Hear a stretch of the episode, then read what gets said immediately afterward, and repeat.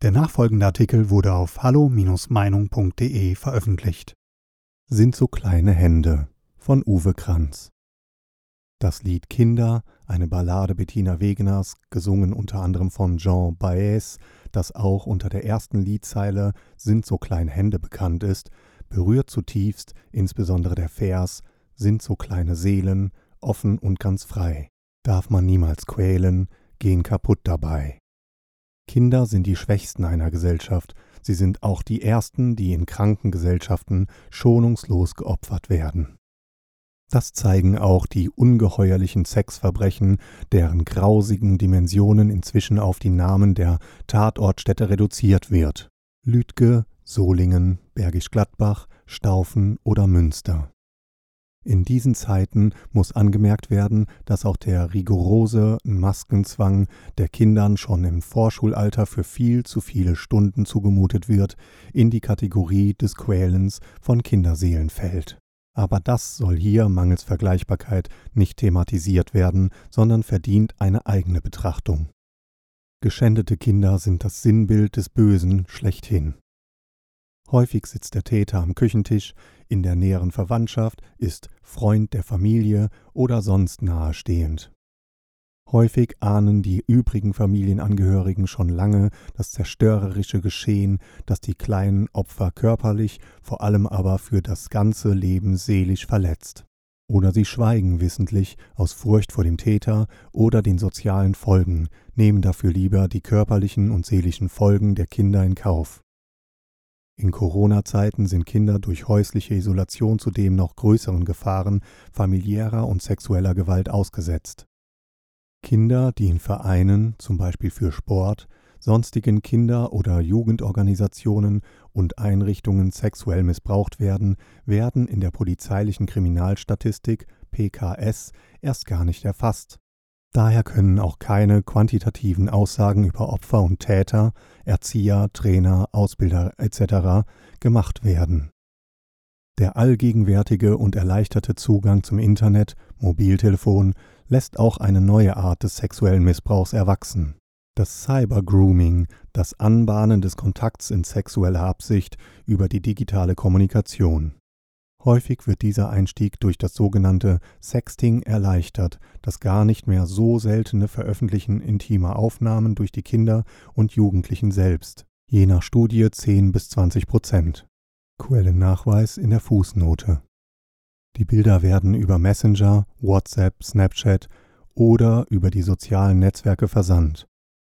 Generell ist die Verbreitung pornografischer Schriften über das Internet von 7421 2018 auf 10.662 Fälle 2019 gestiegen, plus 43,7 Prozent. Sexualpädagogik der Vielfalt Unsere Welt ist aus den Fugen geraten. Vater, Mutter, Kind war seit Dekaden, wenn nicht gar seit Jahrhunderten neben Fangen und Verstecken eines der beliebtesten Kinderspiele. Die pädophilen und pädokriminellen Fantasien der 68er und ihrer Jünger haben aus den Fugen die neuen Elemente gemacht. Lehrstühle für Sexualpädagogik, Lehrpläne und Konzepte, Quellennachweis in der Fußnote, schießen wie Pilze aus dem Boden, wollen angeblich Kinder und Jugendliche in ihrer psychosexuellen Entwicklung helfen, sich zurechtzufinden. Leider zielt diese sexuelle Bildung auf Hilfe immer mehr vorwiegend auf die Befähigung, Kompetenzerwerb statt auf den Schutz, Prävention. Doktorspiele in der Kuschelecke von Kitas, eine immer stärkere Enttabuisierung und Entgrenzung kindlicher Sexualität bis hin zur Spielidee ein neuer Puff für alle. Quellennachweis in der Fußnote. Das Werte nichts domestiziert unsere Pädagogik, die Sexualpädagogik der Vielfalt, verletzt bewährte Grundsätze, ignoriert zu sehr die Bedenken der Eltern hinsichtlich einer Abwertung ihrer Lebensweise und gerät so gefährlich nahe zur strukturellen Sexualgewalt. Das zeigt sich vor allem auch an den Kriminalitätsformen, in denen Kinder die Opfer sind sexueller Missbrauch von Kindern, Missbrauch von Jugendlichen, Vernachlässigung von Kindern, Kinderpornografie und andere damit verwandte Delikte. Sexspielzeug Babypuppen Die jüngste Diskussion um ein Verbot von allzu echten Kindersexpuppen, die mit der Werbung realistische Reborn-Babypuppen, weiches Silikonvinyl im Internet zum Verkauf angeboten werden, zeigt, wie weit die moralische Deformation und kapitalistische Bigotterie unserer Gesellschaft vorangeschritten ist. Die Berührung eines Knopfes im Intimbereich zwischen den Beinen entlocken der Trollpuppe entweder ein leises Kichern oder ließ die Puppe auch aufkeuchen. Ganz sicher mehr als verstörend für Kinder.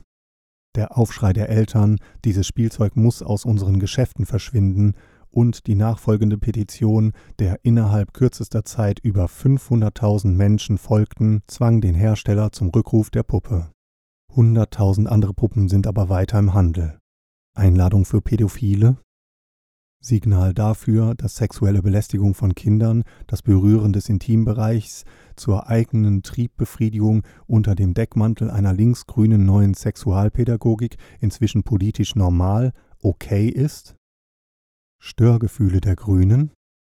Die CDU-Fraktion im NRW-Landtag will vor dem Hintergrund der sich häufenden Verfahren sexueller Gewalt gegen Kinder sowie wegen Besitz und Verbreitung von Missbrauchsdarstellungen, von denen selbst Säuglinge betroffen sind, nun unter anderem mit einem Referentenentwurf generell die Einfuhr, den Handel, die Produktion und den Verkauf von Kindersexpuppen sowie ihr Besitz unter Strafe stellen und die Regierung verpflichten, eine entsprechende Bundesratsinitiative zu gründen.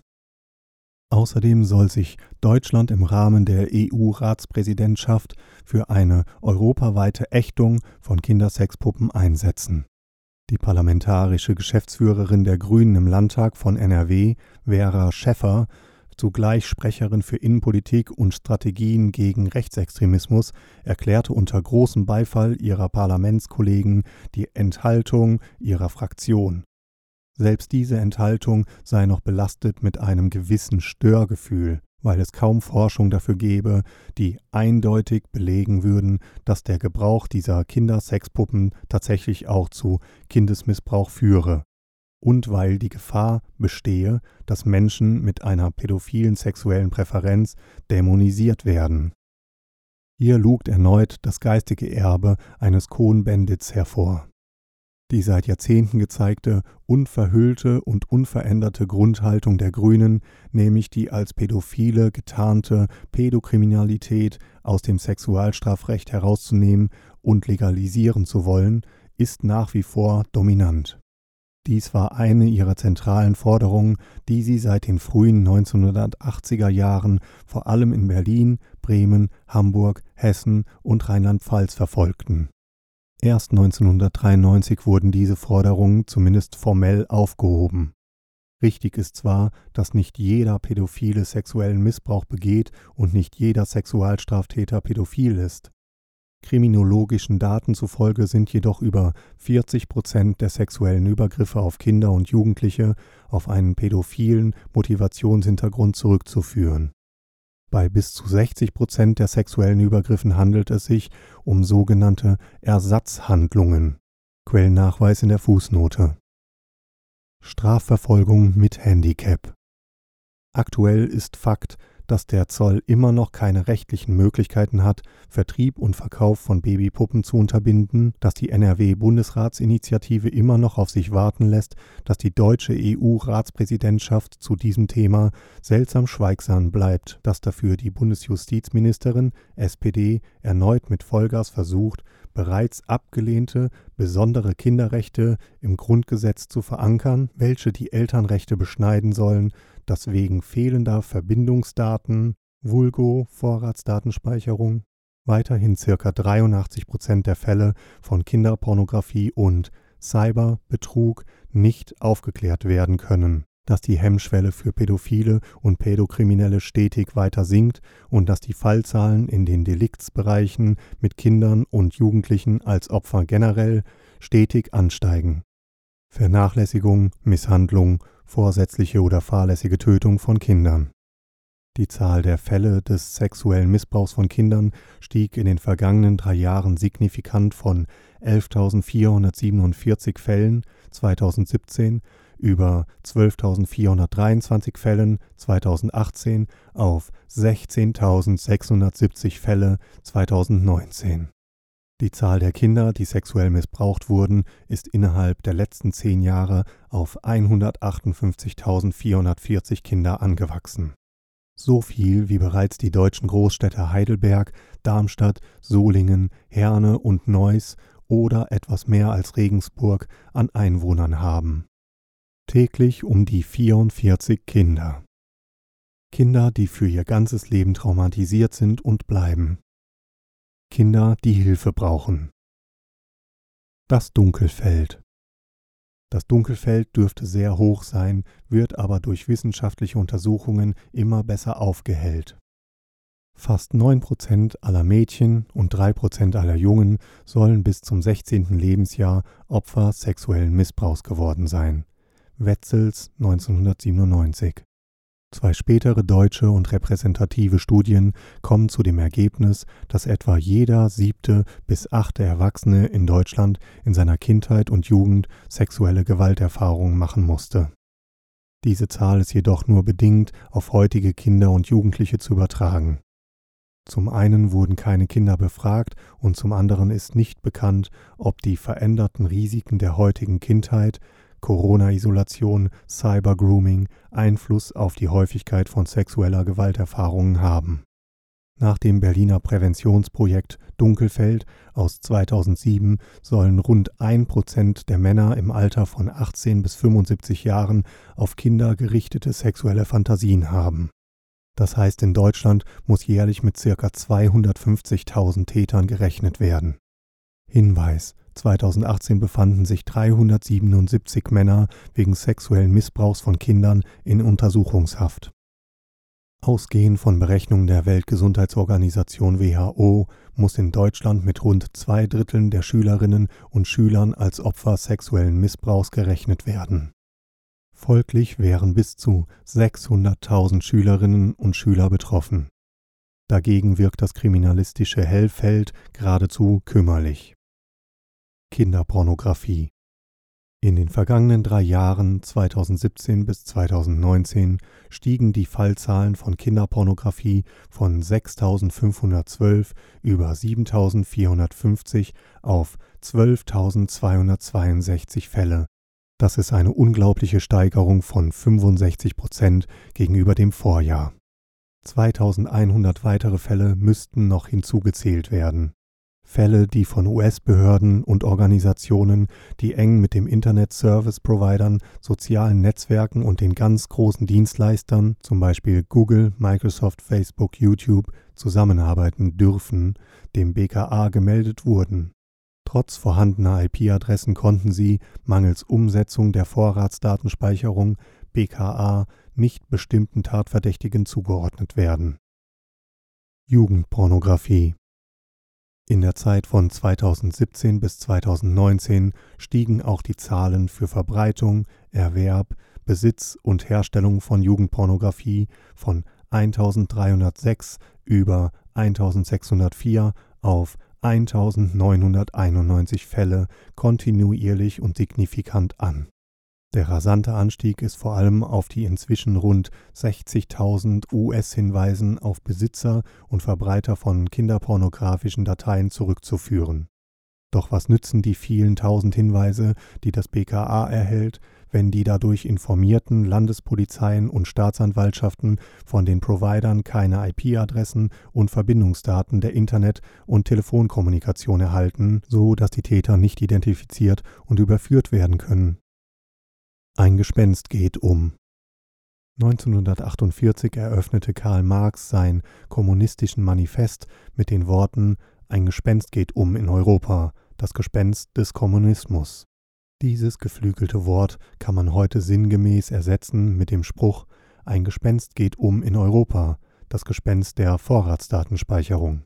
Nur, dass dieses Gespenst äußerst real und quicklebendig ist, wie der Europäische Gerichtshof EuGH erst wieder am 6. Oktober bewiesen hat, als er die anlasslose Vorratsdatenspeicherung in Fortsetzung seiner Rechtsprechung von 2016 erneut für grundsätzlich unzulässig erklärte Es ist ein generelles Verbot, allerdings mit folgenreichen Ausnahmen, denn nach diesem Urteil bleibt es den nationalen Gesetzgebern nämlich möglich, eine Vorratsdatenspeicherung unter strengen Voraussetzungen einzuführen, zum Beispiel für den Fall einer gegenwärtigen oder bevorstehenden Bedrohung der nationalen Sicherheit und zur Verfolgung schwerer Kriminalität.